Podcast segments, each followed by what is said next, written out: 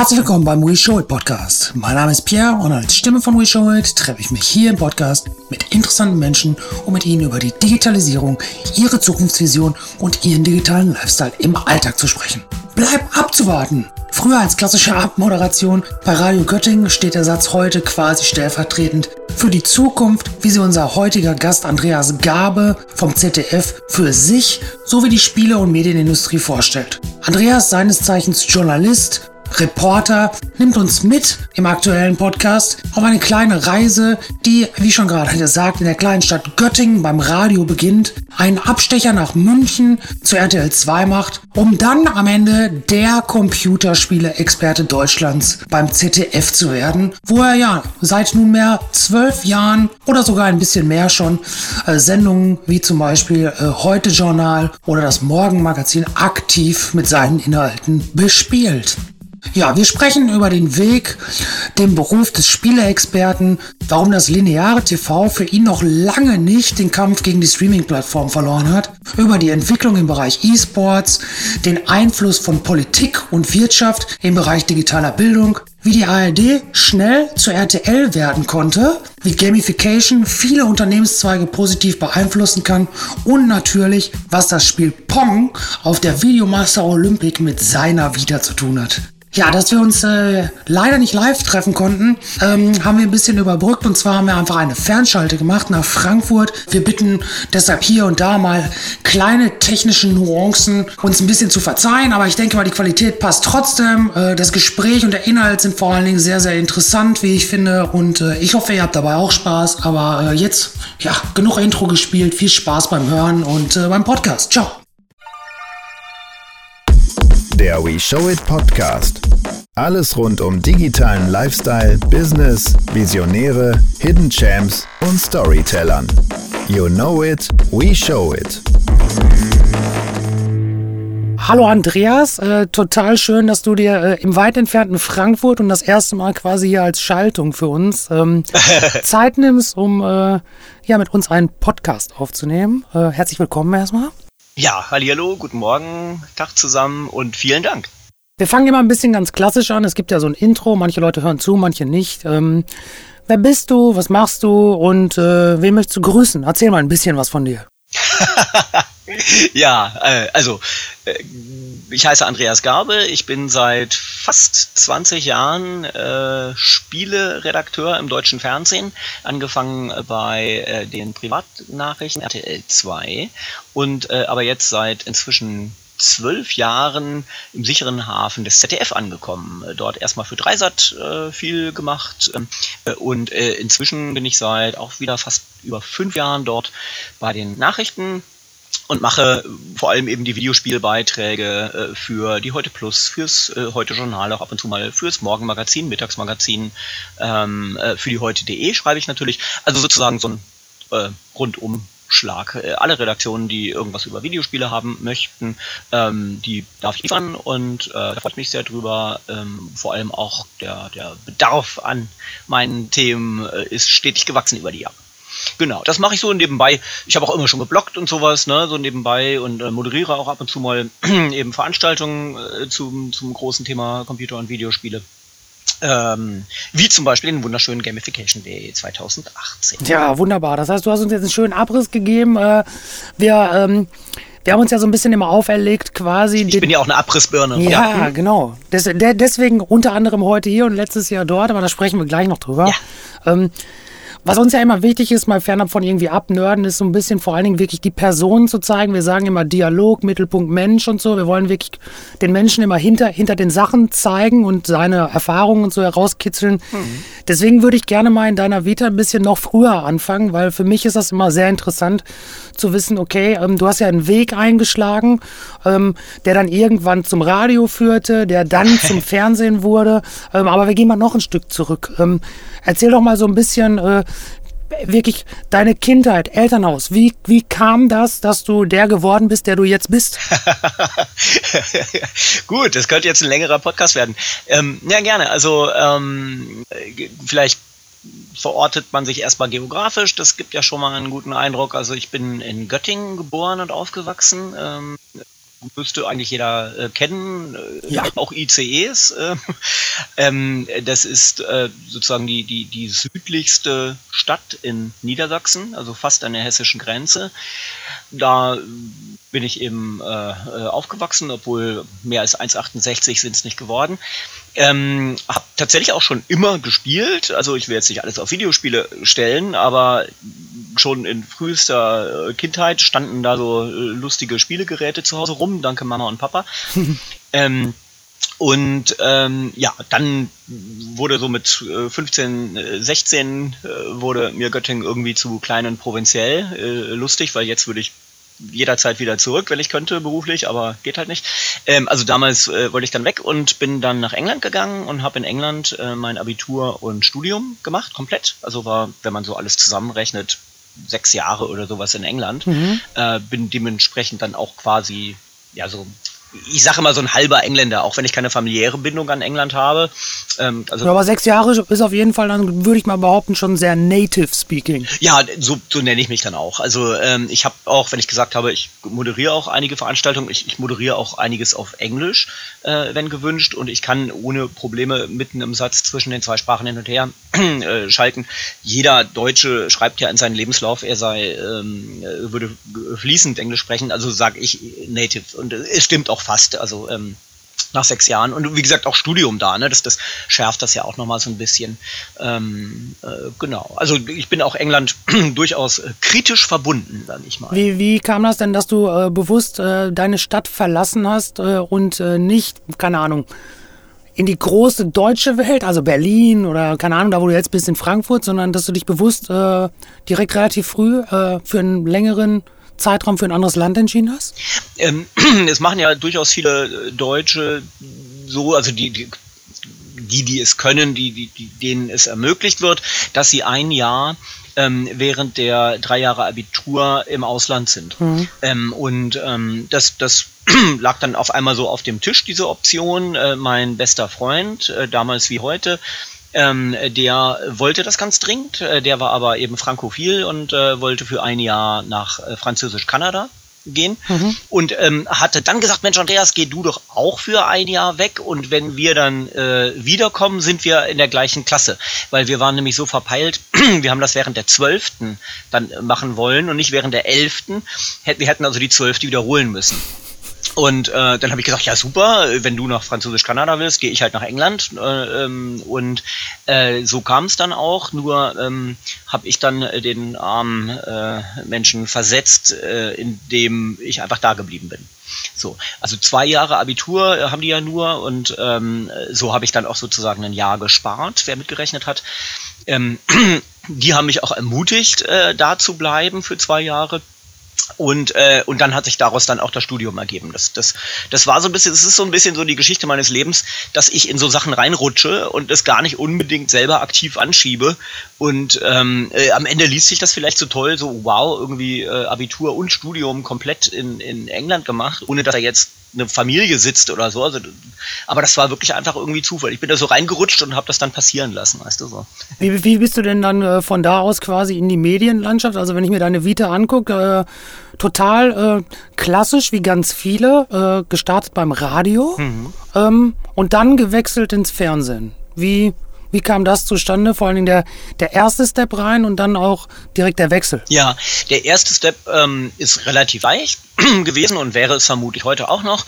Äh, ich habe eben noch während meines äh, Studiums, wenn ich in den Sommerferien oder irgendwie über Weihnachten äh, zu Hause in Göttingen war, habe ich für das Stadtradio Göttingen gearbeitet, äh, für den redaktionellen Teil. Das ist ähm, sowas wie ein offener Kanal, also Bürgerfunk, mhm. aber eben auch mit einer eigenen Redaktion, um eben die Nachrichten zu bestücken. für die habe ich gearbeitet, für einen schmalen Taler, aber tolle Möglichkeit, weil die geben dir halt das Equipment äh, in die Hand und äh, haben auch sehr viel Geduld mit eben so blutigen, blutigen Anfängern wie mir damals. Und so bin ich dann. Kann man gut ausnehmen. Bitte? Ich sag, die kann man gut ausnehmen in Klammern, ähm, weil die sowieso Bock haben, kann man mit denen viel machen. Ja, aber ich muss auch sagen, ähm, man, die haben auch natürlich dann viel Geduld gehabt und setzen, schrauben auch ihre Standards entsprechend zurück, ja. Also ich glaube, ich habe mhm. jeden, äh, jeden Beitrag damals beendet mit bleibt abzuwarten. Ja, also so dieser Floskel, das ist halt, ja, also insofern, ähm, als blutiger Anfänger ähm, man muss sich ja auch die Hörner abstoßen, weißt du. Und das, das habe ich da getan. Also insofern war das so eine wechselseitige, ähm, äh, zum wechselseitigen Vorteil. Ja, ähm, also das war relativ leicht eben da beim Stadtradio Göttingen äh, eben ein bisschen zu arbeiten und dann die große Kunst ist es dann natürlich zu einem großen Sender zu schaffen. Mhm. Und das war dann eben erstmal RTL 2 mhm. äh, und dann eben acht Jahre später das ZDF. Und ähm, bei beiden Wechseln. Spannender Cut. Ja, ähm, bei beiden Wechseln war es äh, so, dass, ähm, äh, da bin ich auch ganz, ganz ehrlich, dass es im Grunde genommen Vitamin B war. Ne? Also, dass ich jemanden kannte, der gesagt hat, ach Mensch, du möchtest bei uns arbeiten, komm doch mal vorbei. Äh, und eben der erste Wechsel RTL 2, das lag daran, dass meine, ähm, äh, meine Lebensgefährtin, ähm, äh, damals wie heute ist die gleiche, ähm, eine Engländerin, die äh, netterweise mitgekommen ist nach dem Studium äh, und äh, seitdem eben leben wir hier in Deutschland zusammen, dass die einen Job in Köln bekommen hat. Mhm. Ähm, und die wohnte zur Zwischenmiete und die Wohnung gehörte einer Redakteurin bei den RTL 2 News. Die habe ich dann kennengelernt, wenn ich an den Wochenenden immer zu Besuch war. Und ja, da hat die halt gesagt, ach Mensch, du willst zum Fernsehen? Komm noch mal mit, ich stelle dich der Redaktion vor. Und dann hast du halt einen entscheidenden Vorteil. Die Redaktionsassistentin, die über Praktika entschied, hatte halt einen Stapel von Bewerbungen, ja, so 40, 50. Und ich stand daneben mit meiner Bewerbung in der Hand. Dann hat sie sich halt mit mir eine halbe Stunde unterhalten. Ja, war das Thema durch. Zack, ja. Also das, da muss man auch ganz ehrlich sein, finde ich. Ähm, äh, Wenn es Vitamin B war, muss man es auch ehrlich sagen. Und das war's zweimal. Aber ist auch okay. Ja, absolut. Ja, ja, denn ich meine, äh, das heißt ja nicht, äh, ähm, dass da keine Qualitäten da waren, behaupte ich jetzt mal selbstbewusst. Also man hat halt einen entscheidenden Vorteil. Man hat vielleicht sogar Leute ausgestochen, die besser gewesen wären als man selber. Das kann ja durchaus sein. Aber ganz schlecht kann man auch nicht gewesen sein, sonst, sonst hätten, hätten sie mich auch nicht genommen. Ne? Also, ich wollte gerade sagen, also die Basis, äh, egal auch bei Vitamin B, äh, finde ich, sollte und ist es denke ich auch am meisten, äh, ist, dass äh, derjenige, der dann eingestellt oder äh, irgendwie wird, die Expertise in dem Bereich schon grundlegend äh, mitbringt, weil sonst äh, einfach nur jemanden einstellen, dafür hat keiner Zeit, Geld und Muße. Ja, ja, ja. Absolut, ja, genau, genau. ja, nee, und, und ne, zack war ich dann bei den äh, RTL 2 News, war auf einmal in der großen deutschen Medienlandschaft äh, da in Köln. Ähm, die waren gerade umgezogen von Hamburg äh, nach, nach, nach Köln, die Redaktion. Das war auch ein großes Glück. Also insofern Glück kam auch noch mit dazu, weil nämlich ähm, äh, die, die Redaktion schon ausgedünnt war, nicht jeder wollte mit umziehen. Und dann wurden äh, während dieser Monate wurden die RTL 2 News komplett neu ausgerichtet auf dieses Boulevardformat, das die meisten Leute jetzt vielleicht im Kopf haben, mhm. mit einem VIP-Blog, ja, das gab es vorher alles nicht, mit eben bunten Themen. Und das hat so viele Leute äh, verärgert, die gerade den Umzug gemacht hatten, dass sie gleich wieder zurückgezogen sind. Also es war eben so eine Umbruchsphase, die Redaktion brauchte Leute und äh, zack wurde aus dem äh, Praktikanten eben ein äh, freier Mitarbeiter. Ähm, und, äh, und dann wurden eben die Ressorts verteilt. Dann kam mein Chef auf mich zu, äh, dem ich für diese Sache tatsächlich sehr, sehr danke, ähm, äh, und sagte, Mensch, Andreas, willst du nicht das Computerspiele-Ressort übernehmen? Dann habe ich gesagt, ja super, natürlich, das passt total. Ich bin schon immer Gamer gewesen, sehr gerne. Also das war auch so ein Zufall, ja, da bin ich auch so reingeschlittert. Du sagst, du hast immer gespielt. Was äh, was war denn früher so dein Lieblingsspiel? ja, also richtig aufgewachsen, äh, ähm, so das allererste Spielerlebnis war eine, ähm, ein Pong-Klon. Äh, wir hatten irgendwie die Videomaster Olympic, keine Ahnung woher. Meine Eltern hatten sich das mal angeschafft. Also eben wirklich diese ganz simplen Geräte mit zwei ähm, äh, Drehknöpfen ähm, per Antennenkabel an Schwarz-Weiß-Fernseher. Und dann eben ne, die, die äh, zwei äh, Paddel so äh, hoch, hoch und runter. Ähm, damit haben wir angefangen und äh, sehr früh, auch von irgendeiner Messe oder so, haben meine Eltern dann ähm, tatsächlich diese Ur-Handhelds von äh, Nintendo äh, mitgebracht. Ähm, äh, und diese, wo quasi immer ein Spiel nur drauf war. Ja, genau, genau. Und äh, die, die auch diesen. Früher. Irgendwie Asteroid oder irgendwie sowas. Ja, das, ist, das gab es jetzt nicht, glaube ich, aber genau eben eben äh, ähm, die ähm, Game Watch äh, und ähm, genau, die haben wir dann auch eben äh, kaputt gespielt äh, über die Jahre. Ähm, und sehr, sehr früh, das war auch ähm, äh, ist auch etwas, wo ich meinen Eltern sehr dankbar bin. Sehr früh hatten die einen PC. Mhm. Ähm, äh, wenn überhaupt irgendwie andere noch, keine Ahnung, einen C64 rumstehen hatten oder sowas, äh, hatten die eben auf, auf IBM-PC gesetzt, also frühe 80er Jahre. Und ähm, so bin ich dann später eben äh, zum, zum PC-Gamer geworden. Jetzt bist du äh, beim TV gelandet, ähm, hast da ja eine relativ High-Phase auch äh, mitgemacht. In den letzten Jahren dreht sich da relativ viel. Auch das äh, lineare TV muss sich ein bisschen äh, neu erfinden. Alles geht in Richtung Online, Streaming, Mediatheken und so. Wie ist das? Äh, wie nimmst du das wahr und wie ist das für dich als Journalist? Ich denke, dass das ZDF relativ gut aufgestellt ist, äh, was das betrifft. Natürlich kann ich das jetzt nur als Privatperson sagen, ne? bin ja kein Sprecher oder sowas äh, oder ermächtigt oder so, aber so mein Eindruck ist, dass. Ja, ja, genau, ja, es geht ja auch um dich. Genau. Äh, dass äh, die eigentlich relativ äh, früh die Chancen des, des Internet erkannt haben mit eben einer, äh, einer äh, Mediathek, ähm, die, die es im ZDF, glaube ich, schon wirklich sehr, sehr früh gab und die auch immer wieder verbessert wurde. Äh, mit einem, einer, einer großen Online-Redaktion, eben heute.de, für die ich auch ab und zu mal Artikel zuliefern darf. Ähm, ja, ähm, es ist die, die Frage ist ja immer, ob so die, die, die, die YouTuber und die Streamer, ob die jetzt eine Bedrohung darstellen fürs TV und das entnehme ich deiner Frage ja auch so ein bisschen. Mm, und da bin ich eher skeptisch, muss ich sagen. Ich habe mir, äh, ich habe ähm, im vergangenen Jahr auf der StreamCon auch moderiert und habe mir dazu mal so ein paar ähm, Zahlen angeguckt. Und wenn man mal genau hinguckt, was denn die ganz großen Streamer und die ganz großen YouTuber, auch international, was die eigentlich für Zugriffe haben auf ihre Videos, das ist gar nicht so riesig, wie man erstmal so denkt. Das ist natürlich beeindruckend. Ich will das auch gar nicht in Abrede stellen, also bitte keine Hate-Mails, aber ähm, ähm, ganz oft werden ja die Abonnentenzahlen kommuniziert, die äh, Subscriber, wie auch immer. Ähm, und äh, das ist ja aber nur eine Reichweite. Das ist ja nicht die Zahl der Leute, die tatsächlich jedes einzelne Video gucken. Und auf die Zahl muss man mal achten. Und da haben eben so Leute, selbst wie der Ninja, ja, also einer der bekanntesten und populärsten Streamer äh, weltweit, ähm, äh, da sind die im Bereich der mehreren hunderttausend. Ja, bei den Leuten, die tatsächlich einem Stream zugucken. Das ist nicht in den Millionen. Millionen hat er, äh, oder mh, mm, zwei Millionen oder sowas, keine Ahnung, hat er Abonnenten. Ähm, ja, aber auf diese Reichweite sollte man nicht, nicht schielen, denn die Reichweite vom Fernsehen ist natürlich immens, ja. Ähm, äh, 99 Prozent der Haushalte in Deutschland vermutlich.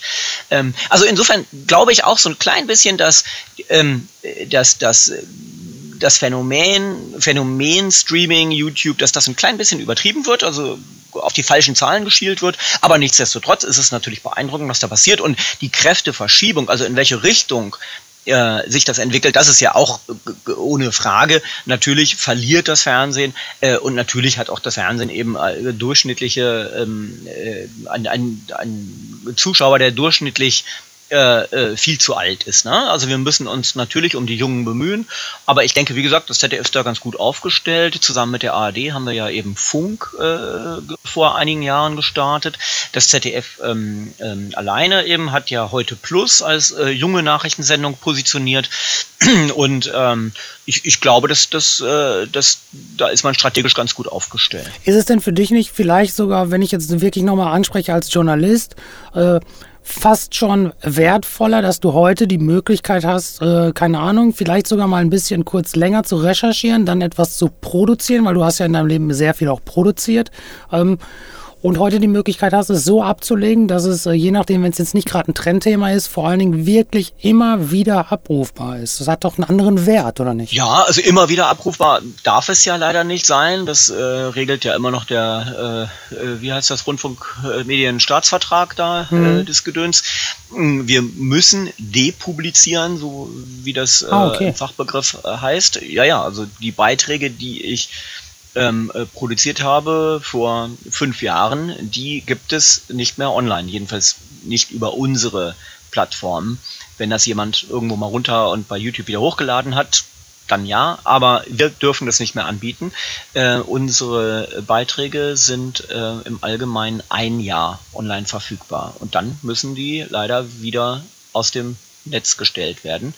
Ähm, äh, aber du hast natürlich recht, es ist eine äh, andere äh, Verantwortung ähm, äh, man hat ja früher mal so gesagt ähm, zu, zu Fehlern in TV-Beiträgen, ach komm, das versendet sich.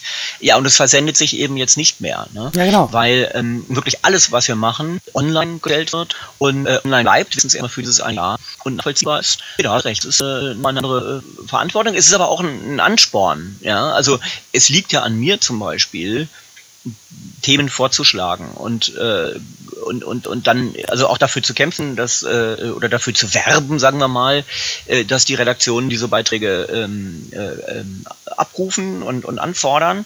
Äh, und dann muss ich so umsetzen. Also wenn ich mich einfach, wenn ich einfach mein Tagesgeschäft machen würde, ähm, dann es, würden selten Leute auf mich zukommen und sagen, Andreas, mach doch mal bitte einen Beitrag über Spiel X oder über das Spielethema Y. Ich kümmere mich drum, ich schlage Beiträge äh, und, und, Themen vor ähm, und muss das also sozusagen proaktiv betreiben. Und mache das gerne und natürlich auch, weil, ja, du hast vollkommen recht, weil ich weiß, ähm, das läuft dann im TV linear, aber es ist dann auch online abrufbar und ich bin ja auch äh, so eine kleine Facebook-Schlampe und ähm, äh, mache da äh, schamlos Reklame für meine Beiträge und freue mich über jeden Like. Ja, aber so, so sollte es ja irgendwie auch sein. Da wäre jetzt meine Frage, bist du ein Influencer? ja, das ist eine gute Frage. Da habe ich mich gerade eben auch mit dem Christopher Kasulke noch bei Facebook drüber unterhalten, über die Definition von Influencer. Ja, genau, wenn man eben bedenkt, äh, dass tatsächlich diese, diese, diese Zahlen der YouTuber und Streamer ähm, beeindruckend sind, aber oft doch die falschen Zahlen zitiert werden. Ähm, ja, natürlich sind wir die Influencer und äh, vielleicht auch, oh, äh, vielleicht auch die, äh, ähm, die größeren Influencer, äh, sage ich mal. Denn ähm, äh, ich habe zwar selten fürs Heute-Journal Spielebeiträge machen dürfen, aber doch ein, ein, paar Mal durchaus. The Last Guardian habe ich vor ein paar Jahren mal da vorgestellt. Naja, und dann hat man halt da eine Reichweite, äh, also man, man erreicht, man hat eine Zuschauerschaft im linearen TV von etwa vier Millionen Menschen. Ne?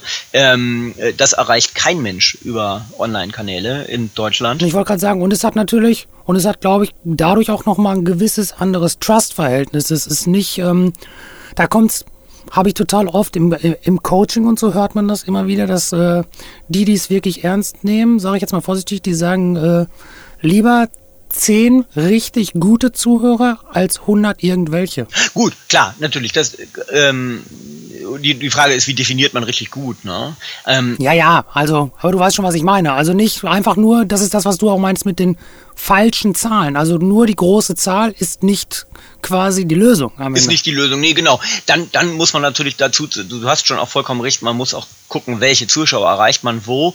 Äh, dann muss man natürlich dazu sagen, dass wenn der Ninja jetzt als Streamer äh, irgendein, irgendein Spiel vorstellt, dann erreicht er natürlich ausschließlich Gamer und vermutlich sogar ausschließlich Hardcore-Gamer, die auch wirklich dann bereit wären, sich so ein Spiel zu kaufen. Ja, genau. Wenn ich The Last Guardian im Heute-Journal vorgestellt habe, ähm, dann erreicht das zwar vier Millionen Menschen, ähm, aber ähm, die Frage ist, wie viele von diesen, sagen wir mal eben vier Millionen, äh, wie viele haben überhaupt eine PlayStation 4 zu Hause?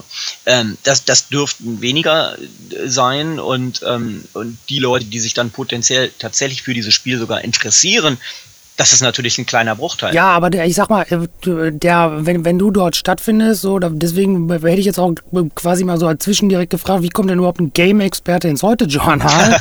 aber du hast natürlich, würde ich jetzt mal behaupten, auch in der, selbst wenn du so etwas dort präsentierst, ähm, ein bisschen eine andere Story als, ich nenne es jetzt mal ein Unboxing, weil das will ja der heute, du hast ja einen anderen Ansatz dann auch, denke ich, an die Zuhörerschaft. Ja, absolut. Naja, natürlich. Das, das ist dann ein feuilletonistischer Beitrag indem wir ähm, dieses Spiel als ein kulturelles ähm, mhm. Produkt präsentieren und begreifen und vorstellen, ganz genau. Also quasi die Story erzählen, was dahinter, was haben sich vielleicht die Entwickler dabei gedacht, was für ein Thema soll damit aufgegriffen werden, solche Sachen. Ja, genau. Also jetzt gerade bei dem äh, ähm, äh, bei den Spielen von Ueda, das ist ja von Fumitsu Ueda, der äh, Entwickler ähm, äh, von Aiko zum Beispiel.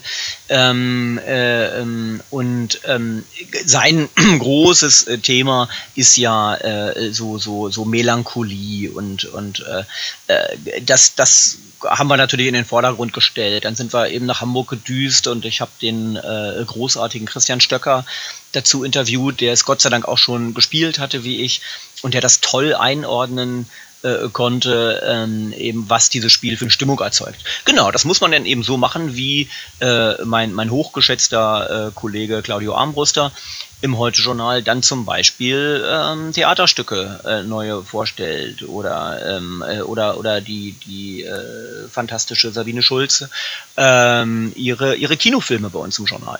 Ganz genau. Das muss dann den gleichen Ansprüchen genügen und ähnlich präsentiert sein. Ja und schafft natürlich dann auch, sag ich mal, in dem Bereich auch nochmal ein anderes Bewusstsein äh, über den Journalismus oder die Berichterstattung äh, hinaus, was man sonst immer schnell über zum Beispiel Videospiele hört, wenn irgendwie was anderes passiert, dann das Videospiel gegriffen wird und somit kriegt man, glaube ich, über auf so ein Gesamtthema auch nochmal einen ganz anderen Hintergrund, dass da mehr hintersteckt als nur mal eben ein bisschen Hate Speech, sage ich jetzt mal vorsichtig.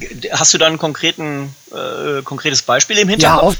Ja, oft, ja, ja, oft ja. Äh, na, also wann nämlich äh, gerade in Nachrichten natürlich, äh, wann nämlich da äh, Computerspielen war, wenn ganz schnell, äh, wenn irgendetwas Schlimmes passiert, das Ballerspiel äh, hervorgerufen wird. Ja. So, das, ja, absolut. Ne, passiert ja ganz schnell. Ne? Und ich glaube, nur über solche Ansätze, wie du sie ja dann zum Beispiel jetzt gerade skizziert hast, kriege ich ein allgemein anderes Bild auf die Spiele selber, was da auch hintersteckt, ähm, um so ein bisschen Bewusstsein fürs, fürs Ganze zu schaffen. Ja, absolut, genau. Also nur so, glaube ich, äh, kann auch das Bild von Computerspielen in der ganzen Gesellschaft eben sich normalisieren. Ne? Das ist ja immer noch notwendig. Du hast recht, also äh, wenn jetzt irgendwo was Furchtbares passieren würde, wie ein Amoklauf an einer Schule, was ja in Deutschland sehr, sehr selten passiert, aber ähm, wenn sowas passiert, dann gibt es immer noch genügend Journalisten leider, äh, die so reflexartig äh, eben suchen. Hat er auch Videospiele gespielt und dann war das natürlich der Auslöser, ist ja klar. Ähm, das, das ist traurig, aber, äh, aber leider immer noch so. Ähm, das gleiche gilt für ähm, Videospiele, die äh, sich äh, sich ähm, die einfach unglaublich erfolgreich werden und auf einmal zum popkulturellen Phänomen. da kriegt es momentan Fortnite ganz gehörig ab. Ähm, äh, weil auch ja, da habe ich was gelesen von dir. Da hattest du, ähm, ich hatte witzigerweise auch den Originalbeitrag gehört, wo es äh, ah, ja. hier, ähm, wo dieser 16-Jährige oder nicht, war der sogar noch jünger, äh, dieses Millionenpreisgeld und das war das erste Mal Fortnite WM und dann äh, hattest du ja auch so einen kleinen, ich sag's mal, Kommentar geschrieben, äh, wie du die Berichterstattung darüber fandest, wie ja pikierlich das runtergespielt wird und äh, in so einen anderen Kontext schnell gesetzt wird, dass das, ich sag mal vorsichtig, fast schon eine Frechheit ist und da war ich bei dir eigentlich. Ja, danke. Ja, ich, ich, ich finde das auch wirklich sehr äh, trauriges Beispiel, dass die Sportschau von der ARD eben jetzt äh, im letzten Juli-Wochenende ähm, einen Beitrag über, über diese Fortnite-WM gemacht hat und, und sich da also wirklich für eine, ähm, also fast, fast schon für ein RTL-Niveau ähm, entschieden hat und dann auch so ganz fröhlich ähm, äh, Themen, Themen wie E-Sport, äh, letztlich ist ja Fortnite E-Sport, auch wenn es natürlich so ein bisschen erzwungen ist von Epic Games. Äh, ne? Es ist jetzt, die, die stecken da halt viel Geld rein und deswegen spielen das auch viele Leute und, und, und, und deswegen sind die Preisgelder auch so hoch. Das ist ja auch keine natürliche Entwicklung, ähm, sondern das ist halt natürlich einfach so forciert vom, vom Publisher. Ähm, äh, aber das ist im Grunde um das Thema E-Sport und das haben die einfach mit dem Thema Sucht so komplett vermischt, dass ein unbedarfter Zuschauer da überhaupt gar nicht mehr zu trennen vermochte. Sie haben einfach mittendrin äh, oder dreiviertel durch den Beitrag durch einen äh, Psychiater aus ähm, Hannover äh, zu Wort kommen lassen, äh, der eben wirklich Computerspielsüchtige betreut, auch Computerspielsüchtige Teenager, ähm, äh, die natürlich auch teilweise die Hoffnung hatten, sie könnten in ihrem Spiel X, äh, eventuell eben auch Fortnite, sie könnten da tatsächlich was reißen und könnten Millionen gewinnen. Ähm, äh, wären aber kaum in der Lage, sich die Schuhe zuzubinden. So hat er das gesagt. Und dann wurde das aber eben in diesem Beitrag über die Fortnite-WM hm. und, und die Vorstellung von eben den Spielern dort ähm, äh, vor Ort, in New York City war das, glaube ich, äh, einfach so eingebunden, dass am Ende der unbedarfte Zuschauer ja denkt, ach Mensch, die sind ja alle süchtig oder alle suchtgefährdet. Ja, und ähm, das ist einfach, äh, das ist wirklich einfach, einfach äh, unseriös. Ähm, und ganz am Ende hat die Moderatorin, die äh, von der ganzen Sache noch weniger Ahnung hat als äh, die Autorin des Beitrags, äh, das äh, abgebunden in einem Beitrag äh, in, in einem äh, Satz, äh, in dem sie nun alles vermengt hat, ja, wo sie gesagt hat, irgendwie, ja, junge Jugendliche, die äh, von früh bis spät äh, äh, nichts anderes tun als äh, zocken und sich nicht mal die Schuhe zubinden können, ähm, jetzt können sie mal entscheiden, ob das Sport sein soll. Das ja. natürlich hat sich dann nachher auch noch so äh, auch, auch wirklich ziemlich dumm verteidigt, die Frau bei, bei Twitter, dass sie gesagt hat, wir, wir haben doch gesagt, sie können das selber entscheiden. Ja, also wirklich, wer, wer die, wer die Zuschauer so lenkt, ja, und so in eine Ecke äh, äh drängt, der, das ist ja, im Grunde genommen ist ja die Antwort klar. Natürlich ist es kein Sport und natürlich ist das schlimm, schlimm, schlimm, was da passiert. Ja, also es ist traurig. Du hast vollkommen recht. Es, es bedarf immer nur eines, eines herausragenden Ereignisses, äh, eines traurigen, eines schlimmen, wie, wie eines Amoklaufes oder sowas. Mhm. Oder halt eben, äh, dass ein Videospiel sich anmaßt, auf einmal erfolgreich zu sein und auf einmal äh, popkulturelles Phänomen zu sein, äh, dass alle Leute wieder einen Knüppel und einen Sack rausholen. Und damit will ich auch gar nicht sagen, Entschuldigung, wenn ich jetzt zu lange rede, aber damit nee, will gut, ich auch gar nicht sagen, dass da keine, dass da keine Kritik oder sowas ähm, geübt werden sollte. An Fortnite kann man, kann man sehr, sehr viel kritisieren. Ich sag ja auch gerade, dass, dass äh, das überhaupt als E-Sport zu präsentieren, äh, das ist auch schon gewagt, weil ähm, es ist eben kein League of Legends oder ähm, äh, FIFA. Kann, oder? Ja, FIFA, genau, war auch schon immer da, immer in der zweiten Reihe nur, aber doch immer da. Ähm, äh, oder, oder früher eben Counter-Strike wird ja auch heute immer noch viel gespielt. Also es ist kein Spiel, wo ich denke, das hat sich sozusagen auf natürlichem Wege den Platz in der ähm, E-Sports-Community erobert, sondern es ist ein Spiel, was von einem äh, der größten Player in der Branche gepusht wird. ähm, äh, und, und das kann man ruhig kritisch sehen. Aber ähm, der Beitrag der Sportschau war vollkommen inakzeptabel. Also auch diese, man muss sich auch mal diese Vertonung anhören. Ähm, mit einer äh, ganz schon ironisch und äh, fast etwas gehässigen Stimme wird da der ganze Beitrag vertont. Also reines mhm. RTL-Niveau. Äh, und ganz traurig, weil die Sportschau nämlich äh, gerade erst angefangen hatte äh, mit der E-Sport-Schau im Internet, äh, äh, ein Ablegerformat eben sich ähm, äh, äh, da zu präsentieren mit eben kompetenten Leuten. Äh, ja, aber da sieht man mal wieder, ähm, die Kompetenz im eigenen Hause wird manchmal fröhlich ignoriert und äh, dann macht man so einen Alleingang und macht alles kaputt. Da würde ich noch mal einmal ganz kurz drei, äh, bei bleiben und zwar bei dem ähm, beim E-Sport äh, nimmt ja in den letzten Jahren tatsächlich extremst zu. Ich habe vor Jahren mal für den einen oder anderen, der hat den Podcast bestimmt gehört, ich war bei Jens Kosche, das ist hier ähm, äh, der CEO äh, Deutschland, äh, Österreich, Schweiz von Electronic Arts. Ähm, und ähm, mit dem habe ich auch darüber gesprochen, dass ähm, wenn ich mir überlege, die ESL, damals noch Turtle Entertainment, äh, wie klein wir die damals mal betreut haben, wie groß das geworden ist, guck dir die ESL One an, guck dir diese Sachen an. Also was für eine Erfolgsstory da tatsächlich jetzt ist, ähm, die vielleicht für den einen oder anderen nach außen auch wirklich schwer zu greifen ist, weil er da gar keinen Bezug zu hat. Hm. Da hat der Jens Kosche gesagt, dass er glaubt, dass äh, in den nächsten x Jahren, ist nicht festgenagelt auf irgendwas, dass er sich gut vorstellen kann, dass tatsächlich ähm, so etwas passiert, dass dort eine richtige Fanszene äh, sich aufbäumen wird, wie ähm, zum Beispiel beim Fußball. Bist du da auch der Meinung, dass das so einen Drive aufnehmen wird irgendwann?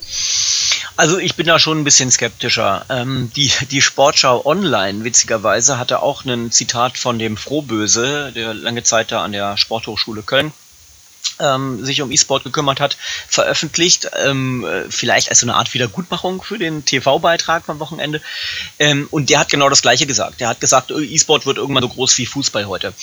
Das glaube ich nicht. Nee, nicht so groß, aber dass das so eine ja, so eine Attitüde annimmt. Also sprich wirklich, da wird es Fanlager geben von dem einen oder anderen Team oder Spieler, gibt es ja heute auch schon. Aber dass, äh, dass er sich einfach nur vorstellen könnte als Vision, ähm, heute machst du die Köln Arena voll. Warum äh, sollte das nicht irgendwann auch in Stadien stattfinden? Einfach nur mal. Also, das, das, er sieht das noch nicht zwingend als Ende. Ja, nee, nee, da hat er sicherlich äh, recht. Ähm, wir, man blickt ja immer so nach Asien und, und schaut, ach, guck mal, da sind die schon weiter und, und fragt sich, ob wir da auch hinkommen. Das, das kann ich mir schon vorstellen. Ähm, ich sehe E-Sport grundsätzlich auch, auch, auch, auch kritisch, ähm, äh, weil der ganz große Unterschied zu traditionellen Sportarten ist halt, äh, dass die Sportarten im E-Sport, die Disziplinen, also die Computerspiele, immer jemandem gehören. Mhm. Ähm, und das ist äh, bei traditionellen Sportarten ja. nicht so. Niemandem gehört Fußball, niemandem gehört Hockey. Ja, jeder von uns könnte, wenn er wollte, ähm, eine, eine Konkurrenzveranstaltung zur, äh, zur, äh, zu den, den, den ähm, Meisterschaften der FIFA, UEFA, äh, des DFB, äh, ähm, äh, wir könnten das stemmen. Ähm, das wäre erlaubt. Das ist bei League of Legends nicht erlaubt, weil Riot Games sagen würde, nein. Ja, die sitzen da drauf, mhm. die haben ihren Daumen drauf und das ist schon mal grundsätzlich problematisch, weil es eben sozusagen keine natürliche Entwicklung ähm, äh, erlaubt. Ja? Ähm, Im Grunde genommen zeigt es eben, dass der, der das meiste Geld hat, eben dann auch die größten Veranstaltungen äh, ausloben äh, kann. Ähm, so wie jetzt eben ne, äh, Epic Games mit, mit Fortnite, mhm. äh, mit der WM. Ähm, interessant ist aber auch, dass im E-Sport äh, doch immer wieder äh, die Spiele, äh, die kommerziell platziert werden, dass die auch durchaus abgelehnt werden. Erinnert ihr euch noch an Brink? Das war mal äh, ein früher mhm. Versuch von, ich glaube, das war bei Activision, bin mir nicht ganz sicher, äh, eben ein Spiel speziell für die E-Sport-Szene zu entwickeln und zu platzieren mit viel Geld und mit viel äh, Marketing. Ähm, und das ist grandios gescheitert.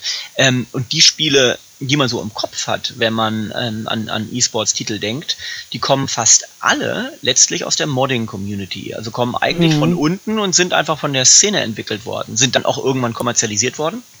Aber Counter-Strike war ein Mod, ja, kommt aus der Modding-Community. Äh, League of Legends waren und alle MOBAs äh, äh, sind äh, basieren auf einem Mod. Ähm, Battle Royale basiert auf einem Mod. Ähm, das wird dann irgendwann klar kommerzialisiert, aber, aber ganz interessant ist auch, dass die E-Sports-Community auf Jahre ähm, gesehen eigentlich doch immer die Spiele von unten kommen und nicht äh, von oben von den großen Firmen mit dem dicken Geld. Kleiner Break, um euch mal auf eine kleine, aber tolle Veranstaltung hinzuweisen. Und zwar geht am 10. Oktober zum dritten Mal in Köln der Gamification Day an den Start. In, äh, ja, in diesem Jahr liegt der Schwerpunkt hier ähm, darauf, Spielemechaniken quasi in die Bereiche HR, Recruiting und Education einzubringen.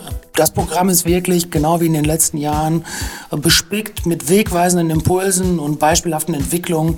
Äh, so sind zum Beispiel äh, Bosch am Start und diverse Evangelisten und Pioniere aus der Szene. Ich persönlich kann euch das äh, Event wirklich nur ganz, ganz doll ans Herz legen, denn die Insights, die ihr hier erhaltet, sind absolut, was man erwarten würde, wenn es darum geht, mal über den Tellerrand zu schauen und neue Wege für sein Unternehmen einzuschlagen. Tickets für den Gamification Day gibt es auf www.gamificationday.de und äh, wir wären nicht We Show It, wenn wir hier nicht äh, noch ein kleines Schmankerl für euch dabei hätten. Und zwar ähm, haben wir euch einen 20% Rabattcode organisiert. Also wenn ihr äh, quasi kurz vor Abschluss des Tickets seid, dann gebt doch einfach We Show It Podcast 20 ein und dann spart ihr einfach mal 20% auf den aktuellen Ticketpreis. Und zwar egal in welcher Ticketphase ihr euch da quasi befindet. Also nochmal www.gamification.de We Show It Podcast 20 eingeben und einfach ein paar Taler sparen.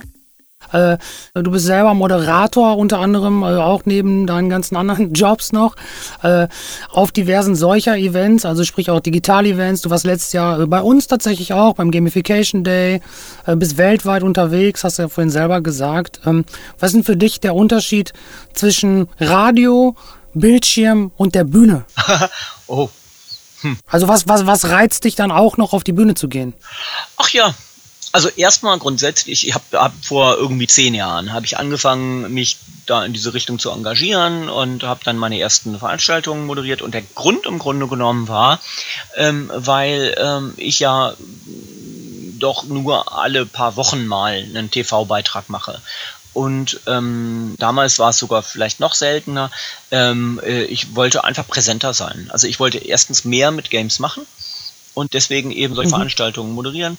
Ähm, auf dem Gamescom-Kongress zum Beispiel habe ich viel moderiert, den äh, IGA, diesen ähm, äh, Europe, äh, European Innovative Games Award hier äh, aus Frankfurt, den habe ich äh, mehrfach moderiert.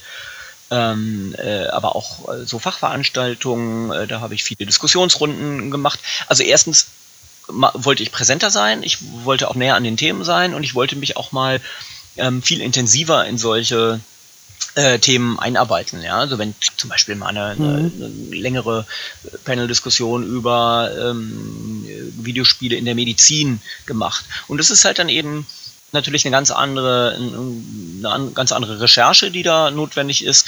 Ähm, da muss man sich halt eben ganz anders einlesen, als man das für einen Beitrag, der zwei Minuten lang ist, machen würde. Genau, das war so der mhm. Grund und äh, ähm, Radio mache ich ja jetzt gar nicht mehr. Das war ja wirklich nur sozusagen mein Einstieg damals. Genau, ne? ganz am genau. Anfang, genau. Ähm, äh, also ich bin mache hauptsächlich TV-Beiträge, ähm, ähm, schreibe eben Online-Artikel ähm, durchaus häufig, auch angedockt an meine Beiträge. Und dann stehe ich ab und zu mal auf Bühnen. Genau, genau.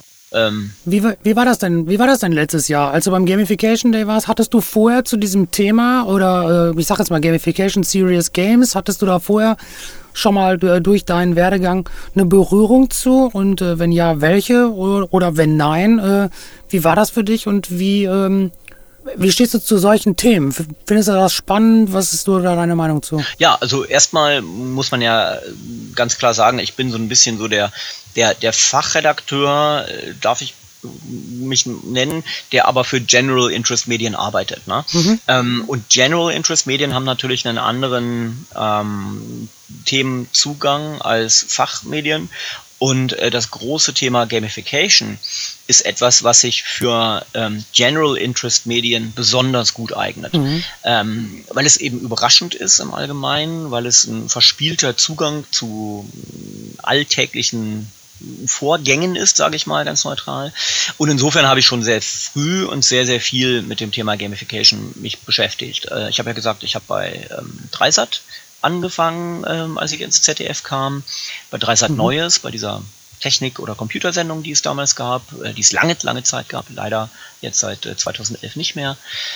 Ähm, und, äh, und, und da habe ich dann eben schon einen längeren Beitrag, fünf oder sechs Minuten, über Gamification gemacht. Es gab mal äh, ganz, ganz, ganz lustige Experimente in äh, Stockholm von Volkswagen, lustigerweise, zum Thema Gamification. Da äh, wurde dann eine, so ein Glascontainer äh, wurde äh, umgebaut, so dass wenn man, wenn man da eben eine, eine, Flasche reinwarf, dass das ein Geräusch machte, wie irgendwie mhm. aus so einem Spielautomaten, wie so einem Arcade-Automaten. Ich glaube Klatschen mhm. oder irgendein Gedudel oder irgendwie mhm. sowas. Ähm, dann wurden Mülleimer umgebaut, dass wenn man da was äh, reingeworfen hat, äh, dass, dass, äh, dass es so klang, als, als würde äh, das ewig tief fallen wie in einen Brunnen und erst nach mhm. 30 Sekunden dann so platsch oder so. Also halt so einfach alltäglich tägliche ähm, äh, Handlungen wurden, wurden durch, durch, durch ganz kleine Kniffe äh, wurden die ähm, eben viel interessanter und spannender gestaltet und so, dass die Leute mhm. da, das gern gemacht haben.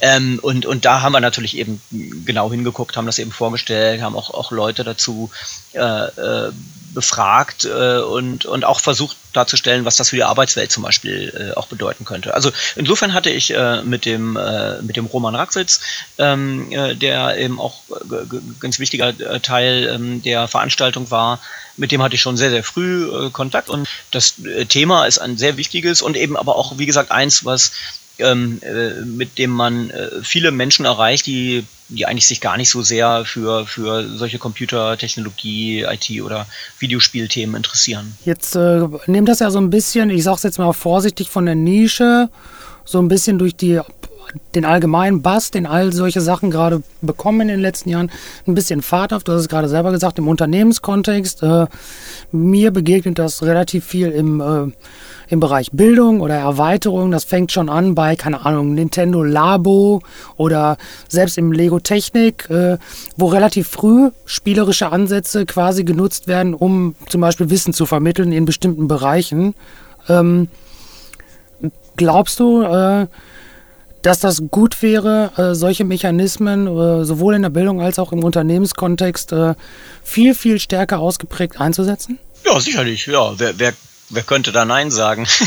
ähm, äh, ja, weil wir doch sehr festgefahren sind, gerade was zum Beispiel die Bildung angeht. Also das müsste man sich da mehr öffnen, mehr zulassen. Ja, So, also wir sind ja, wir sind ja schon, wir stagnieren ja in teilweise Bereichen und vielleicht würde sowas ja helfen. Keine Ahnung. Naja, gut, klar. Äh, der, der Bildungsbereich ist keiner, den man schnell ähm, umbauen kann oder so. Also das äh, nee. ist natürlich auch richtig so, finde ich, dass das ein, ein, ein Tanker ist, der, der, der fährt und der nicht leicht bremsen oder, oder umsteuern kann. Das ist ja grundsätzlich richtig so ähm, äh, denke ich, eine gewisse Kontinuität muss da, äh, muss da sein und ähm, ich finde, der Bildungsbereich sollte auch nicht zu schnell auf bestimmte äh, Trends oder Entwicklungen äh, reagieren, weil nicht, nicht alle werden sich durchsetzen, aber äh, ich stimme dir vollkommen zu, sollte auf jeden Fall ähm, viel mehr auf solche Mechanismen ähm, setzen.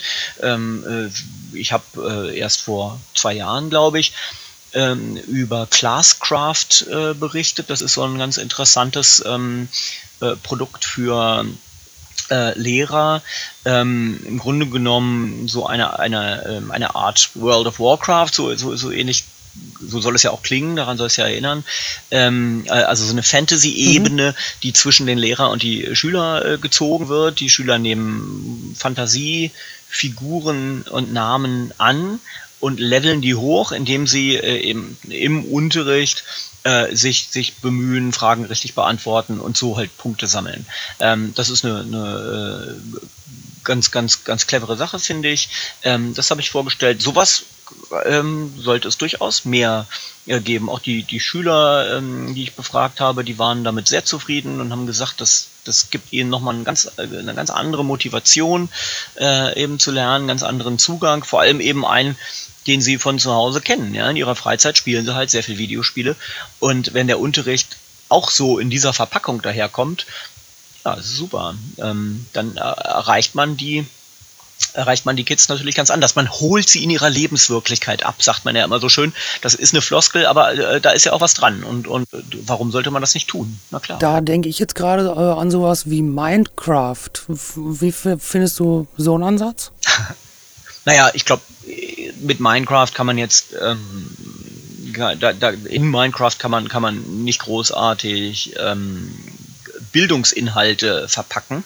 Äh, aber Minecraft ist, ist, ist ein fantastisches Phänomen. Ich bin sehr, sehr dankbar dafür, äh, dass es Minecraft gibt und äh, freue mich sehr, dass das so, ähm, so einen Siegeszug äh, angetreten hat, ähm, dass es vor allem so eine junge Zielgruppe erreicht hat. Das hat mich damals sehr überrascht, dass Zwölfjährige, 13-Jährige ähm, oder Kinder an Grundschulen ganz intensiv Minecraft gespielt haben, obwohl es äh, eine Gra Grafik äh, hat, die die eigentlich den jungen Leuten ja überhaupt nichts mehr sagt, weil die diesen Retro-Aspekt gar nicht verstehen. Ne? Die haben ja nicht, äh, wie wir. 3D-Pixel. Ja, genau. In den 70er und 80er Jahren haben die nun mal keine Videospiele gespielt, finden es trotzdem toll und vor allem, äh, äh, das hat mich immer wieder begeistert, äh, es ist ja ein Spiel, was, ähm, äh, was entschleunigt. Du kannst ja nicht drauf losbauen, du musst ja erstmal die Rohstoffe abbauen. Ähm, also es ist auch ein Spiel, was, was, ähm, wo es um Geduld geht. Also unglaublich, dass das so bekannt geworden ist ähm, und ich freue mich sehr. Äh, ich glaube aber nicht, dass es im Bildungsbereich Nee, nee, nee, nee, nee, das fiel mir jetzt gerade nur so als Zeitding ein, weil ja, ja. so ein bisschen äh, immer mal auch ja nach links und rechts gucken. Was, was glaubst du denn ähm, deiner Einschätzung oder Wahrnehmung nach? Ähm, äh, wie ist denn überhaupt diese ganze Spiele, Spielemechaniken im Unternehmens- oder auch Gesellschaftskontext zu sehen? Was, was für einen Einfluss müsste oder könnte die Politik darauf nehmen, dass sowas, ja, ich sag mal, noch ein bisschen mehr vielleicht fokussiert wird, über den Tellerrand gucken? Oder glaubst du, sind die so weit davon entfernt, sich sowas zu öffnen, dass äh, da sind wir noch lange nicht? Also, den Bildungsbereich, da haben nun mal hauptsächlich die Länder ja den Daumen drauf und, und da sind tatsächlich eben äh, die, die Kultusminister gefragt, ähm, dafür zu sorgen, dass solche Ideen leichter implementiert werden können. Es hängt natürlich leider immer auch an Hardware ab. Ähm, Classcraft jetzt speziell, wie ich erwähnt habe, äh, äh kann man Gott sei Dank eben ähm, ohne große Hardware äh, eben spielen äh, und nutzen. Ähm, äh, aber im Allgemeinen, ja, muss man natürlich die, die Klasse mit Tablets ausstatten oder mit von mir aus einem Raspberry Pi oder, oder äh, anderen ähm, Schmalspur-PCs. Ähm, das ist eine politische Frage. Ähm, da ist die Politik gefordert. Wenn es um die Wirtschaft geht, wüsste jetzt nicht, inwieweit die, die, die Politik da einen Einfluss ähm, haben kann.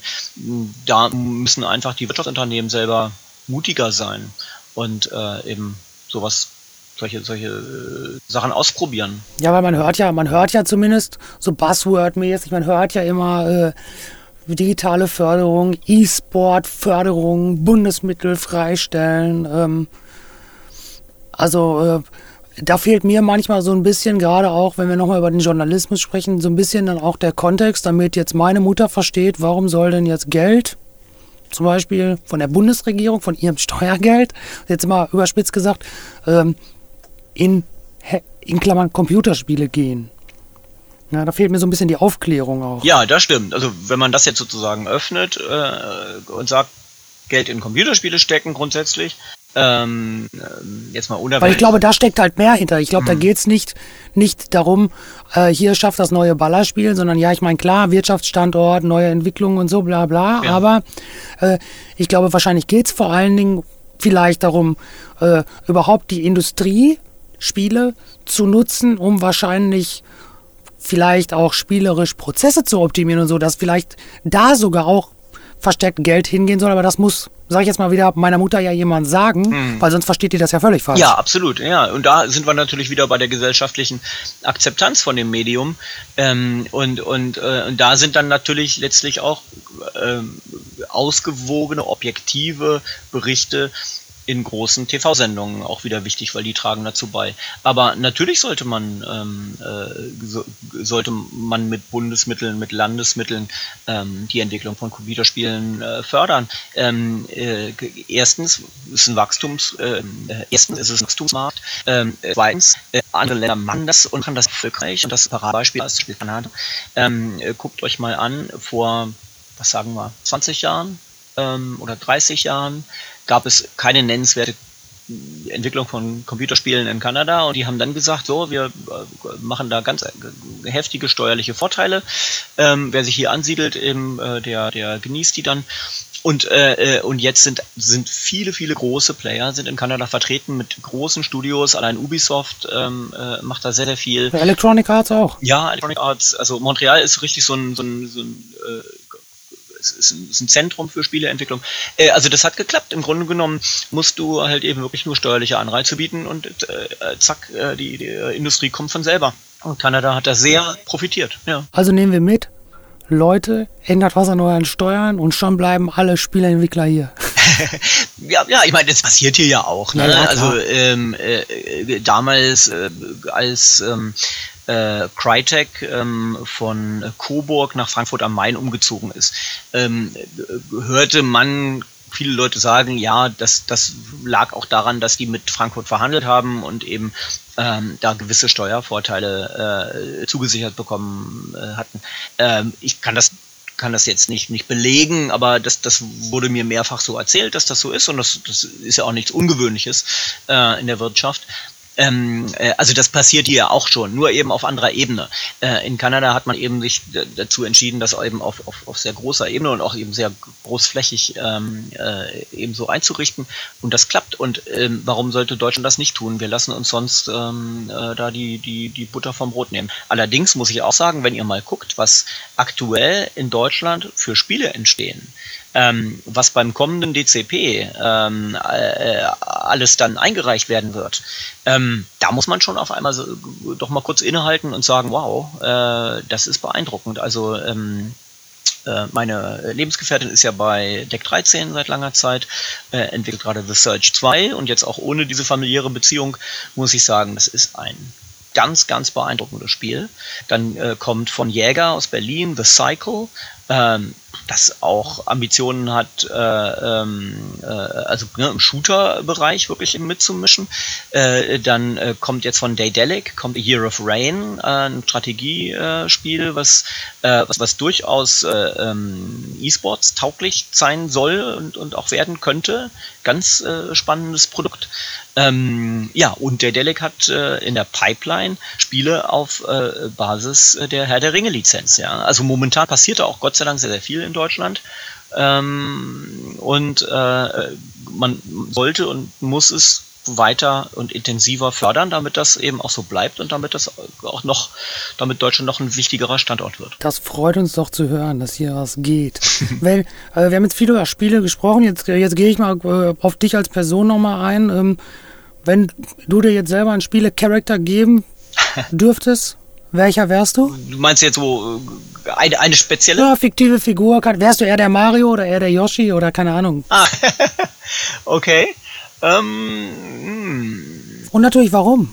Also ich habe ja, ich habe sehr, sehr intensiv, äh, und das habe ich, das gehört vielleicht auch so ein bisschen zu meiner Genese dazu, ähm, als ähm, Jugendlicher habe ich sehr intensiv Pen and Paper Rollenspiele gespielt. Äh, erstmal Dungeons and Dragons ähm, und dann Mittelerde Rollen. Ja, wir haben auch das schwarze Auge und äh, äh, wie hieß das andere nochmal? Ja, doch, da, doch, Dungeons and Dragons haben wir auch tatsächlich gespielt. Und da gab es doch noch so eins. Es war, also in den 80ern war ja genau zwischen D und D und DSA, das war so die genau. große ähm, äh, Fehde. Große Fehde und man hat nur das eine, aber nie das andere gespielt. Und ich war eben ja. auf der D&D-Seite. Ähm, äh, wir haben dann aber Mittelerde-Rollenspiele gespielt, MERS, äh, weil wir eben auch in der Gruppe eben große Tolkien-Fans waren. Ähm, und das hat mich natürlich sehr sozialisiert. Und äh, insofern, ich bin erstmal sowieso auf Fantasy gebucht. Ähm, äh, das, ähm, äh, das ist schon mal klar. Also wenn eben eine Spielefigur, dann wäre ich eher sowas aus dem Fantasy-Bereich. Und ähm, äh, ich persönlich habe mich immer als irgendwie äh, so den, den, den ähm, hochgewachsenen und und und äh, edlen Elben gesehen, ja. Aber ich, ich glaube, meine meine Mitspieler damals in der Pen and Paper Gruppe, ähm, die dachten immer, ja ja, der mit seinen 1,68, der ist der ist ein Hobbit, ja. Sehr gut. Wer bzw. was inspiriert dich? Naja, also wenn es jetzt um mein, mein berufliches Wirken geht, dann sind das natürlich die Produkte, die ich vorstelle, ja. Dann sind das eben die Spiele, äh, die, die, die, die erscheinen, äh, über die ich stolpere, die ich als Themen vorschlage und dann hoffentlich als TV-Beiträge eben umsetzen und vorstellen äh, darf. Ähm, jetzt ganz aktuell zum Beispiel eben Spiele wie Sea of Solitude äh, von Cornelia Geppert aus Berlin, eine der ganz, ganz wenigen Studioleiterinnen auf dieser Welt ähm, und das ist ein Spiel, was mich sehr inspiriert hat, wo ich sehr, sehr früh schon einfach vom, vom, vom Zuschauen, also nur auf Basis der Trailer, äh, gesagt habe, das könnte ein sehr bedeutendes Spiel sein und das ist ein Spiel, was ich gerne vorstellen würde. Ähm, wo ich dann eben äh, die Dreisat Kulturzeit angeschrieben habe und gesagt habe, hier schaut mal, das könnte für eure Sendung genau das Richtige sein. Und äh, wo ich es dann eben tatsächlich auch, auch eben äh, in einem vier, viereinhalbminütigen Beitrag vorstellen durfte. Solche Spiele inspirieren mich sehr. Also es inspirieren mich Leute, die genau das Gegenteil machen von dem, was ich mache. Ich, ich mache ja was sehr Schnelllebiges, ja. Ähm, äh, ich biete ein Thema an und dann kommt irgendwie zurück, ja, mach das und dann, dann organisiere ich ähm, Interviews und, und, und, dann kümmere ich mich um die Footage und zwei Minuten später, äh, zwei Minuten, zwei Wochen äh, später ist der Beitrag dann gesendet, ja, und dann kommt das nächste Thema.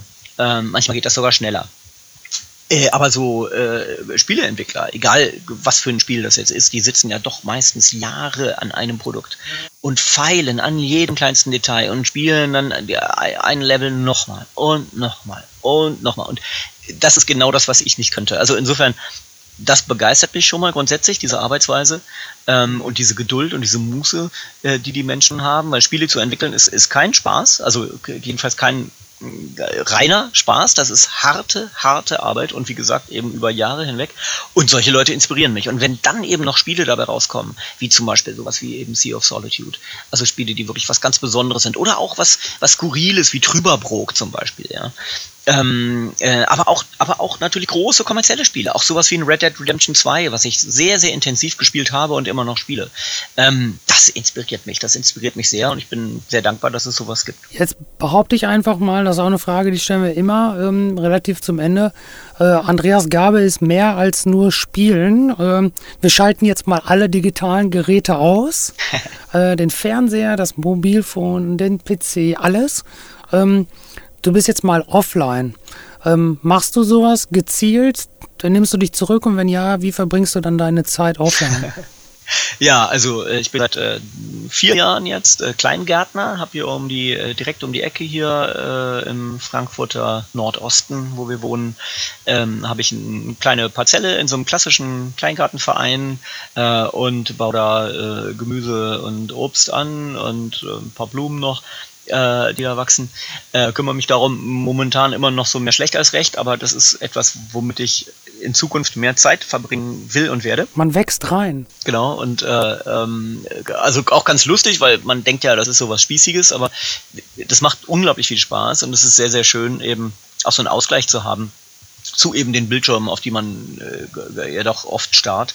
Äh, das ist die eine Sache. Ich habe aber auch äh, mehrere andere Hobbys. Ich bin ein großer, begeisterter Musikfan, höre ja, sehr viel, also angefangen mit 70er Jahre Funk, ähm, 80er Jahre Pop äh, und Wave, ähm, äh, Oldschool Hip Hop, ähm, äh, früher äh, Techno, Acid House, ähm, Elektro, ähm, sind, sind Genres, mit denen ich mich sehr, sehr gut auskenne, habe eine sehr große CD-Sammlung ähm, und ein paar Decks, also mache sehr, sehr gerne Musik, bin aber auch großer Comic-Fan.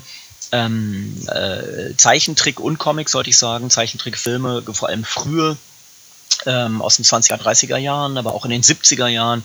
Ähm, da kenne ich mich ganz gut aus. Und ähm, ja, so habe ich eben relativ viele Hobbys und insgesamt glaube ich, kann man das dann so alles unter dem ähm, Phänomen, unter dem, dem Label Popkultur so ein bisschen ähm, äh, zusammenschreiben. Ne? Also Videospiele, Comics, Musik. Gut, das äh, mit meiner Gartenlaube, das, das passt da nicht ganz so rein, aber ähm, ja, Popkultur ist so, äh, ist so ein ganz großes Thema für mich. Ich finde ich find schön, dass du diese Frage auf jeden Fall sehr äh, enthusiastisch und ausgeschmückt beantworten konntest. Das beruhigt mich doch sehr in dieser sehr schnelllebigen digitalen Zeit.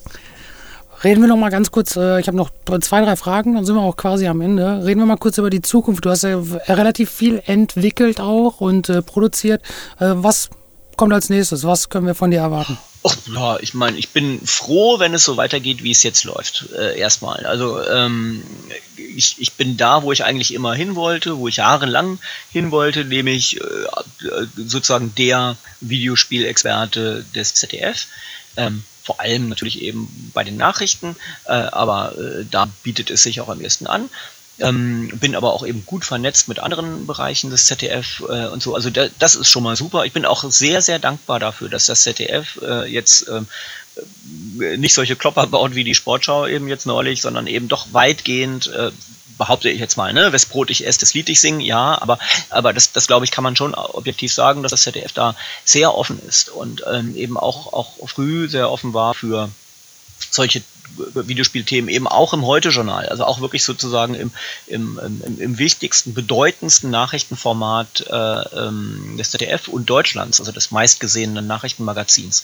Ähm, also dafür bin ich schon mal sehr, sehr dankbar. Also ich bin sehr zufrieden, wenn alles so bleibt, wie es ist. Und das wird es und das, im Grunde genommen werden meine Themen ja irgendwie nur noch gefragter. Also genau. Ähm, ich, ich könnte mir natürlich noch, noch andere mehr, Sachen genau. vorstellen. Jetzt haben wir gerade ZDF Kultur als, ähm, als Online-Kanal wiederbelebt, sag ich mal. Das war ja ein äh, TV-Digital-Spartenkanal, den wir hatten, ähm, für den ich auch ein bisschen was gemacht habe. Das ist jetzt als, als Digitalkanal äh, zurückgekommen. Da kann ich mir äh, viele Sachen vorstellen. Ähm, von Funk habe ich ja schon äh, geredet. Da passiert auch einiges in Sachen Videospiele. Ähm, da könnte ich mir grundsätzlich auch viel vorstellen. Ähm, schön wäre es, wenn ich mal träumen dürfte, und ich glaube, das war ja so ein bisschen deine Frage, ähm, wenn wir im ZDF eine ja, eine Videospielsendung hätten, wie auch immer. Vielleicht ist Sendung äh, zu, zu, zu eng gefasst. Ähm, ein Sendegefäß, sagt man manchmal, so äh, ein bisschen übertrieben. Ähm, irgendwie eine Plattform, äh, auf, auf, auf der man noch intensiver eben über dieses Medium berichten kann. Es ist toll, Beiträge äh, zu machen für die Heute Plus, äh, für, fürs ähm, Morgen- und Mittagsmagazin, ähm, äh, für Kulturzeit und Heute Journal dann eben noch länger. Äh, aber toll wäre es eben, äh, das, das noch viel intensiver in einer eigenen Sendung oder in einem eigenen Rahmen eben anzugehen. Das könnte ich mir vorstellen und ich hoffe, das ist auch nur eine Frage der Zeit, bevor, äh, bevor das ähm, äh, irgendwo stattfindet. Und dann werde ich hoffentlich damit von der Partie sein. Schöne Vision. Sehr, sehr schöne Vision. Wir haben ähm, ganz am Ende immer noch so ein kleines, wenn das machbar ist, so ein kleines Learning für die Zuhörer, die es bis jetzt tatsächlich geschafft haben. Danke schon mal fürs Zuhören. ja, von ähm, mir auch. Und zwar, wenn wir jetzt äh, mal über dich äh, quasi abschließend, um den Kreis zu schließen, auch nochmal als äh, Journalist sprechen, ähm, so zwei, drei Taschenspielertricks, die du jetzt vielleicht einem jungen oder aufstrebenden Journalisten mit auf den Weg geben würdest, äh, in Bezug wirklich auf heute, äh, was sollten die tun, um äh, ihren Weg zu gehen und um ihre ja, Fähigkeiten und vor allen Dingen ihre Themen platzieren zu können. Wo meinst du Journalisten generell oder jetzt konkret Spielejournalisten? Nee, ich glaube gerne, gerne äh, grob übergreifend alle. Also einfach, äh, ja, Volk deiner Passion würde jetzt sowas kommen und so, klar. Hm. Aber du sagen würdest, das wäre so ein bisschen was. Das kann ich heute empfehlen. Ja, gut, jetzt bin ich natürlich 46 äh, und seit 20 Jahren dabei. Insofern sind die Ratschläge, die ich geben würde, basieren natürlich äh, auf dem Status quo vor 20 Jahren weitgehend. Ähm, wie es heutzutage für äh, Jobanfänger ist, kann ich nur so ein bisschen beurteilen durch eben natürlich Bekanntschaften mit, mit eben jungen Kolleginnen und Kollegen, gerade im ZDF. Ähm, da ist das Problem, das ich sehe, dass in allen Sendern, bei den privaten, auch bei den öffentlich-rechtlichen, kaum mehr äh, Leute äh, sozusagen als, als Vollzeit, in Vollzeit angestellt werden, sondern oft eben nur so ähm, sogenannte 110er sind, äh, also 110 Tage im Jahr äh, arbeiten, aber nicht mehr, dass man sich zwei Jobs zusammensuchen muss äh, und das dann eben koordinieren.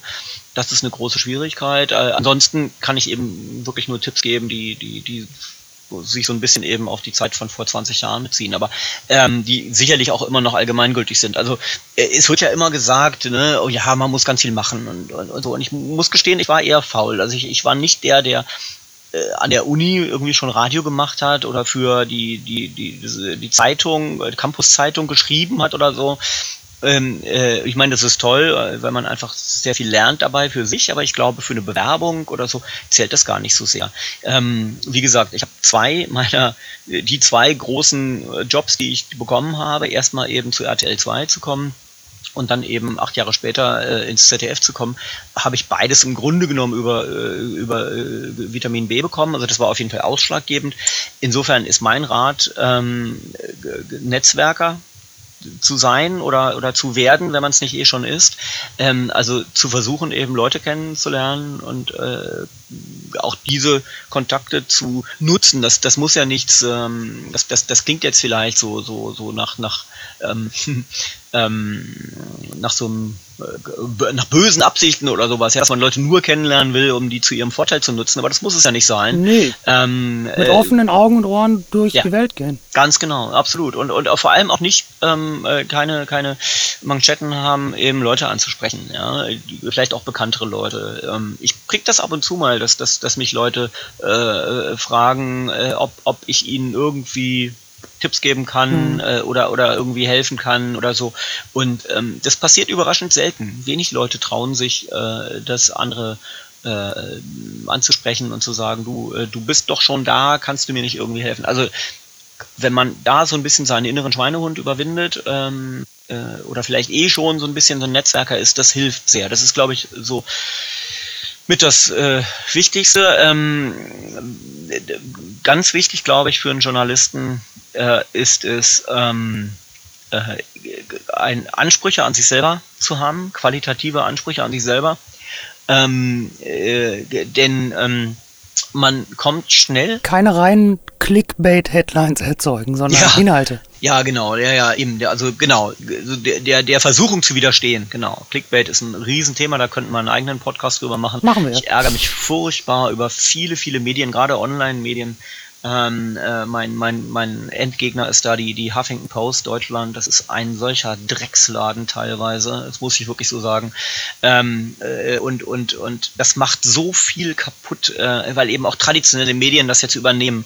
In, in eine Headline gehört gehört so viel Information wie möglich. Das ist, das war früher guter Journalismus, das wird immer guter Journalismus sein. Und dieses, diese Clickbait-Scheiße, dass man eben versucht, die wichtige Information in der Headline zu unterschlagen, um die Leute dazu zu bewegen, bloß drauf zu klicken. Es ist furchtbar, weil am Ende kommt nämlich nur Mist raus. Die Leute klicken dann drauf und sind enttäuscht, weil eben die, die Nachricht, die sie dann da bekommen, die Information, eben doch nicht das Wert war, was, äh, was sie da erwartet äh, hatten. Ähm, äh, und ähm, es macht furchtbar viel kaputt. Also genau, Ansprüche an sich selber, äh, eben keiner der, der Versuchung widerstehen, irgendwie äh, äh, mit, mit Clickbait oder anderen Methoden äh, Aufmerksamkeit zu erhaschen, gründlich zu sein, ehrlich zu sein, äh, auch ruhig mal ein bisschen zurückhaltend ähm, äh, zu sein. Ähm, das, das, das, das sind also so die, die, die journalistischen Tugenden ähm, sind, glaube ich, äh, alle immer noch gültig. Mhm. Ich habe, äh, um da zu schließen, wo wir angefangen sind, äh, denn da hattest du äh, deinen Sohn quasi abgestellt. Jetzt kommen wir noch mal einmal ganz am Ende zu deinem Sohn zurück. Gerne. Ich habe ja auch ein äh, Kind. Ähm, wie siehst du da äh, die Mediennutzung und wie sollte man Kinder heute da ranführen, auch in Bezug, äh, hängen teilweise zu viel davor? Ähm, wie ist da so deine Meinung zu? Tja, also äh, ich bin sehr glücklich darüber, dass es bei unserem Sohn relativ gut geklappt hat. Natürlich hat unser Sohn schon immer sehr viel und sehr intensiv Videospiele gespielt. Also im Grunde kann ich gar nicht nachvollziehen bei dir als quasi immer jung gebliebenes Kind. Ähm, er hat ähm, mit zwei Jahren haben wir ihm schon die ersten Videospiele untergejubelt. Ähm, äh, Elektroplankton für den Nintendo DS war sein erstes richtiges Videospiel, wer das mal nachgucken möchte. Tolle Sache, ist kein richtiges Videospiel in dem Sinne, dass man da eben unter Zeitdruck irgendwas machen muss oder so, aber man manipuliert so Sachen, es kommen Klänge, ist eine ganz tolle Sache für Kinder. Ähm, also er spielt eben schon sehr, äh, sehr lange und sehr intensiv. Ähm, und es hat aber gut geklappt. Er liest auch unglaublich viele Bücher, ähm, hat auch sehr früh eben schon von selber eben so ein bisschen sich überlegt, ähm, dass man, dass man sich den Tag so einteilt, dass man vielleicht erst am Abend Videospiele spielt und so, aber dann spielt er ruhig seine, naja, so anderthalb Stunden am Tag darf er, darf er spielen. Ähm, oder sagen wir mal Bildschirmzeit oder so. Ähm, das ist relativ viel im Vergleich zu ähm, dem, was wir so von anderen Eltern kennen, aber das funktioniert wunderbar. Ähm, was, glaube ich, viel entscheidender ist als die Zeit, die man seine Kinder mit Videospielen verbringen lässt, ist die Begleitung. Ähm, also die Auswahl der äh, Spiele, ähm, äh, die, die ja wirklich, ähm, wenn man eben hinschaut und das, sagen wir mal, kuratiert oder eben mitspielt auch einfach, ähm, die auch viel bringen können. Man kann von Videospielen viel lernen. Wer, wer, wer einfach sagt, äh, oh, mein Kind darf nur eine halbe Stunde am Tag, ähm, der, der hat das Medium nicht begriffen. Und da ist eben wieder die gesellschaftliche Akzeptanz, auf die wir zurückkommen müssen. Der denkt halt, äh, und so denken viele Menschen, Videospiele sind reine Zeitverschwendung. Ja, Schwachsinn sind sie eben nicht. Ähm, äh, also äh, seit er, weiß nicht, fünf Jahre alt war und für, für viele Jahre hat unser Sohn zum Beispiel sehr, sehr intensiv ähm, die Scribble Notes Serie gespielt von Warner Brothers. Ähm, äh, wer das nicht kennt, bitte dringend nachgucken. Das ist fantastisch für, äh, für Vorschulkinder und Grundschulkinder. Ähm, eine Serie, in der man ähm, auf Probleme stößt und Probleme Lösungen erarbeiten muss und äh, das eben über Gegenstände, die man erschaffen muss, indem man sie eintippt. Dabei lernt man äh, zu buchstabieren und auch überhaupt mit, mit Buchstaben umzugehen. Also ähm, das, da gibt es tolle Spiele und zwar wirklich für jedes Alter. Ähm, und äh, wer einfach nur äh, stumpf die Zeit begrenzen möchte, die ihre Kinder äh, ähm, äh, mit ähm, Videospielen äh, verbringen, der hat einfach das Medium nicht verstanden. Ähm, viel wichtiger ist die Auswahl, die Begleitung hm. und natürlich das Mitspielen. Total äh, schönes, äh, schönes Mindset. Ich nehme das total mit. Squirrel Notes wird auf jeden Fall direkt gleich nachgeguckt. ähm, wir haben eine Frage, die ist immer die gleiche am Ende. Und zwar, welche Frage hätte ich dir denn jetzt noch stellen können, weil du die gerne beantwortet hättest? Oh, okay. da muss ich ja fast ein bisschen Pause machen und mir mal überlegen. Was Darfst du. wir können die überbrücken, überpfeifen oder wir schneiden es raus. Ja.